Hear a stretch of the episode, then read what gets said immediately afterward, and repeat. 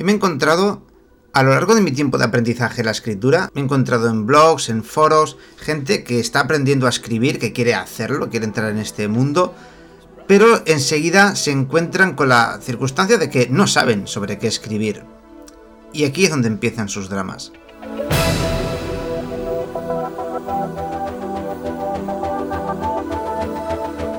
Y para superar este bache de falta de ideas, en muchos sitios aconsejan el uso de, dados con dibujitos o recurrir a palabras aleatorias o frases o títulos para generar una idea para una historia.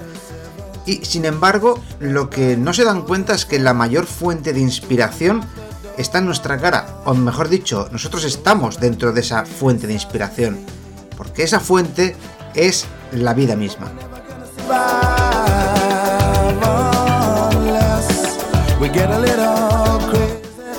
Todo esto viene a raíz de la serie de Seinfeld que me la he estado viendo después de miles de años de que la gente me la haya estado recomendando, pues ahora me ha dado por verla. Y de aquí es donde yo he sacado esta idea, donde, me he dado cuenta de esto, he indagado y he sacado mucha más eh, chicha de la que yo me esperaba en un principio. Así que primero voy a introducir la serie de Seinfeld, os voy a decir qué es esto, qué es esta serie. Bueno, Seinfeld es una sitcom americana que duró desde el 89 al 98, creada y manejada por Larry David y Jerry Seinfeld. Es una serie que es conocida por mucha gente, o sea, la gente la trata como una serie que trata sobre nada. Pero realmente esta serie marcó un antes y un después en el mundo de la comedia. Esta fue una serie que se hizo muy popular en los Estados Unidos, creo que a España no llegó, al menos yo no la recuerdo, y ha marcado un antes y después en el mundo de la comedia por varios motivos. Uno de ellos es porque se pasaba por el forro todas las convenciones y reglas que se siguen a la hora de hacer las sitcoms tradicionales, como Padres Forzosos, Primos Lejanos, Cosas de Casa, todo ese tipo de series, si las analizas, pues ves que siguen todos un patrón. Bueno, pues esta serie se, se los folla todo por detrás, pasa de todo, los rompe todo. Y sin embargo sigue molando, es decir, no hace falta que sigas estas reglas para molar. Puedes hacer las cosas de otra manera y seguir molando. En realidad, a margen de todo esto de que si la gente lo consideraba como una serie que trata sobre nada o de que si rompe convenios o tal, lo más interesante de todo es que es una serie parcialmente autobiográfica, es decir, está basada en las propias experiencias de estos dos autores, y no solamente de ellos, sino también de amigos, familiares o de quien fuera que les pasaban por circunstancias, les pasaban sus movidas, se las contaban y ellos lo utilizaban, lo manejaban y lo introducían como argumento para sus historias. Incluso algunos de los personajes, como Kramer, el vecino, que está basado en un, en un vecino real, que uno de los dos autores, no recuerdo cuál, tenía, pues lo han utilizado también. En realidad el objetivo de toda esta serie, para estos autores, era el demostrar a la gente de dónde los comediantes sacan las ideas para sus monólogos, que es de la vida cotidiana, como he dicho antes. Y esto es lo que se ha dado a conocer como comedia observacional. La comedia observacional es un tipo de humor basado, pues como el propio nombre indica, en observar las cosas cotidianas. Son estas cositas que a todos, o a prácticamente o a muchísima gente nos pasan, pero no nos damos cuenta, ¿vale? Porque no estamos en lo que tenemos que estar, vamos a lo nuestro y no nos fijamos en que determinadas cosas pasan de forma muy común, muy rutinaria, y de aquí es donde sacan este tipo de ideas. Eh, no sé si os habéis fijado que la mayor parte de los monólogos empiezan con no sé si os habéis fijado. Por ejemplo, si veis monólogos de, del Goyo Jiménez, Piedraíta, Ernesto Sevilla, todo ese tipo de gente empieza muchas veces los monólogos de esta manera. Es una manera que tienen ellos, es un gancho de, hacer que, te fijes en, ese detalle y dices, coño, es verdad, esto pasaba. Y crean, crean un vínculo entre el público y ellos. Es decir, todos tenemos en común que hemos visto ese tipo de cosas. Otro ejemplo que para mí ha sido uno, uno que me ha marcado mucho, bueno, me marcó mucho cuando era más pequeño, en formato cómic el del profesor cojonciano, que sus tiras de cómic se basaban precisamente en esto, en observar las cosas de la vida y te hacían historias y te, los playaba y te montaba ahí unos pollos hablando sobre el tema. En general estos temas que satirizan suelen ser lo suficientemente familiares como para que todos nos sintamos de alguna manera identificados con la situación. ¿Vale? Porque si no, claro, si son cosas demasiado, demasiado, demasiado específicas, pues entonces ya no. O sea, como me ha pasado a ti, pero a mí no me ha pasado mi puñetera vida, entonces no, no me interesa lo que me estás contando, o no, no le veo la gracia, tanto como si yo me siento identificado. Y de hecho, cierto modo, la gracia que tiene es que es algo muy común y dices, coño, ¿verdad? Pasa muchísimo y nunca me he dado cuenta. Fíjate tú. Así que esta capacidad de observar las cosas cotidianas que pasan, observar a la gente, observar manías, observar historias, ser capaz de darte cuenta de que son lo suficientemente comunes como para tenerlas en cuenta y la manera de desarrollarlas y trabajarlas, esto ha hecho que se le haya comparado como un tipo de habilidad sociológica. En realidad, aunque esto recibe este nombre tan técnico de comedia observacional, en realidad esto lleva usándose pues desde el principio de los tiempos, siempre se ha utilizado. Lo que pasa es que, bueno, pues a la gente, al ser humano, le gusta muchísimo poner etiquetas y clasificarlo todo. Pero bueno, volviendo al tema que nos atañe, volviendo a Seinfeld y de cómo ellos han utilizado este tipo de comedia ya existente, como ya hemos visto, podemos ver en la serie a lo largo de, todo el capítulo cómo hay dos o tres momentos o tres fragmentos del capítulo en los cuales está Seinfeld haciendo monólogos y en esos monólogos están relacionados con lo que está pasando con el capítulo. Es decir, lo que a este personaje le ocurre en este capítulo, cualquier evento, una circunstancia, él lo convierte en material de monólogo. Asimismo que lo que hacen con la misma serie, o sea, es como una especie de, círculo dentro de sí mismo.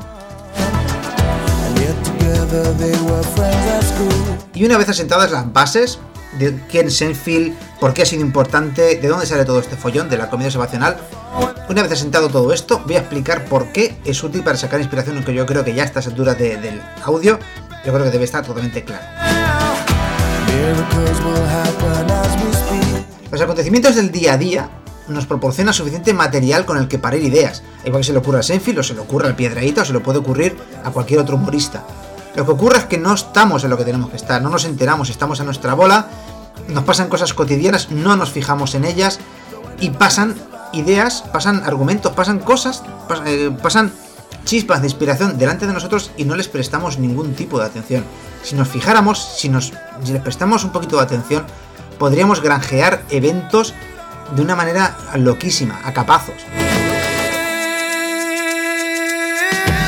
Especialmente las cosas negativas, que son las que nos generan más emociones intensas, son las más susceptibles para utilizarlos.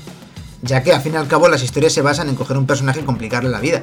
Así que, pues, qué mejor que utilizar algo que a nosotros nos ha jorobado el día ya, tenemos ese vínculo emocional con él, lo cogemos, lo distorsionamos, lo complicamos más, lo amplificamos, lo hacemos más sofisticado y con esto le amargamos la vida a nuestro personaje.